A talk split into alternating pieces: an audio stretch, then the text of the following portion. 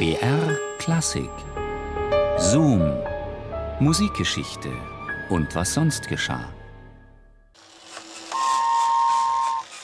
Berlin-Charlottenburg, Herbst 1929, in einer Mietwohnung am Sachsenplatz. Über drei Zimmer hinweg schlängelt sich das Schienennetz einer Modelleisenbahn. Die Lokomotiven flitzen über die Gleise. Vier Männer robben auf den Knien über den Boden. In der Hand eine Stoppuhr und einen Fahrplan. Es sind Paul Hindemith, der Pianist Arthur Schnabel und die Kompositionsstudenten Harald Genzmer und Oskar Sala. Hindemith hat die drei zu einem Eisenbahnabend in seine Wohnung eingeladen. Diese Abende sind legendär und lang. Oft wankt nachts um drei Uhr einer der Gäste kreidebleich in die Küche und bittet Hindemiths Frau Gertrud um einen Schnaps. Denn bei dem Eisenbahnverrückten Hindemith geht streng zu.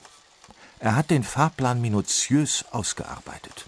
Wehe, wenn da ein Zug zu spät an der Haltestelle eintrudelt oder mit einem anderen zusammenkracht. Im Winter 1929 lotst Hindemith die Studenten seiner Kompositionsklasse in die kleinen Kämmerchen unter dem Dach der Berliner Musikhochschule. Hier ist die sogenannte Rundfunkversuchsstelle eingerichtet. Dr. Friedrich Trautwein, Erfinder und Oberingenieur bei der Radiofirma Löwe, soll dort im Auftrag von Hindemith ein elektronisches Instrument bauen. Er tauft es, frei nach seinem Nachnamen, Trautonium. Hindemith will das Trautonium bereits in wenigen Monaten der Öffentlichkeit präsentieren, und zwar bei dem Fest Neue Musik Berlin. Noch steckt Trautwein in den Vorstudien für das Instrument. Auf dem Labortisch steht ein Kästchen mit einem Glimmlampengenerator, davor liegt eine Metallschiene. Über die Schiene ist ein Draht gespannt, und um den ist eine Darmseite gewickelt.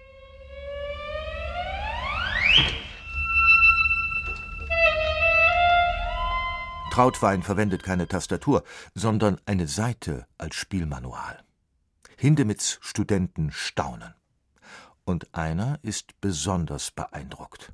Oskar Sala. In den folgenden Wochen steigt er immer öfter hinauf in die Rundfunkversuchsstelle, auch während Hindemiths Unterrichtsstunden. Der sagt, Sala solle ruhig ein bisschen mitlöten da oben. Eines Abends schleppt Friedrich Trautwein einen riesigen Transformator und einen Drehkondensator in die Rundfunkversuchsstelle. Er schaltet beides zu einem elektrischen Resonanzkreis zusammen. Auf den lässt er dann die sogenannte Sägezahnschwingung des Glimmlampengenerators los. Das ist die entscheidende Entdeckung. Trautwein kann die natürliche Vokalerzeugung im Kehlkopf elektronisch imitieren. Eines Nachmittags, Anfang 1930, geht die Tür zur Rundfunkversuchsstelle auf. Ein Mann mit Halbglatze steht da. Arnold Schönberg. Mit elektronischer Musikerzeugung kann der Komponist nicht viel anfangen, aber das Trautonium macht ihn neugierig. Schönberg greift nach einem Blatt und notiert einen sehr hohen und einen sehr tiefen Ton. Er hält Sala das Blatt hin und fragt: Können Sie das spielen? Oskar Sala schüttelt den Kopf. Er kommt nur bis zum zweigestrichenen C. Das Manual ist zu kurz für einen größeren Umfang. Schönberg schmunzelt und verabschiedet sich mit den Worten: Das müssen Sie aber irgendwann mal können. Erstmal muss aber das einstimmige Trautonium fertig werden. Und nicht nur eines, sondern gleich drei Exemplare. Denn Paul Hindemith hat für das neue Musikfest Triostücke für drei Trautonien komponiert.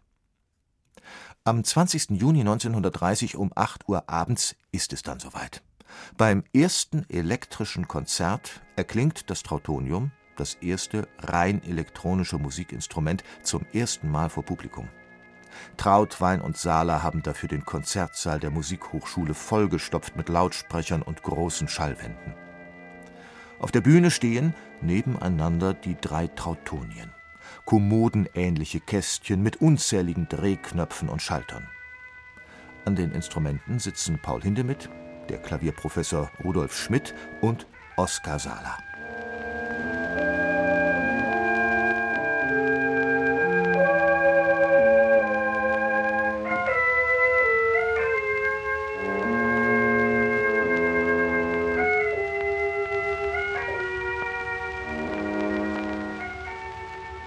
Presse reagiert gespalten auf das erste elektrische Konzert. So schreibt der konservative Kritiker Walter Abendroth in der Allgemeinen Musikzeitung: Abends warb man für elektrische Musik. Die praktischen Beispiele zeigten die ganze Angelegenheit in einem Stadium der Entwicklung, das sie vorderhand von der Dienstbarkeit im Rahmen höherer künstlerischer Absichten ausschließt. Optimistischer formuliert es Karl Holl in der Frankfurter Zeitung. Man sieht, wenn die Zeichen nicht trügen, steht die Einführung elektroakustischer Instrumente vor der Tür. Oskar Sala ist es gleich, was die Zeitungen schreiben. Für ihn ist das Trautonium schon jetzt zur Lebensaufgabe geworden. Friedrich Trautwein überlässt ihm 1933 endgültig das Feld. Er tritt in die NSDAP ein und arbeitet für das Reichsluftfahrtministerium. Oskar Sala tüftelt weiter, auch während des Krieges. Nach dem Konzerttrautonium und dem Rundfunktrautonium baut er ab 1949 sein Meisterwerk, das Mixturtrautonium.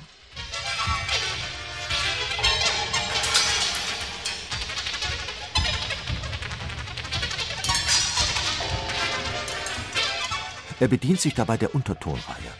Das Klangfarbenspektrum ist jetzt schier grenzenlos.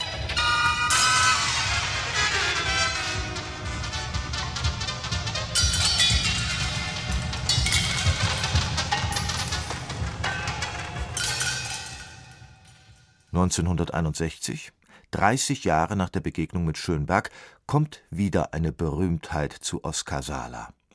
Diesmal gibt's aber keine suffisanten Kommentare mehr Alfred Hitchcock ist hin und weg von den gruseligen Klängen, die Oskar Sala für den Psychothriller Die Vögel fabriziert hat.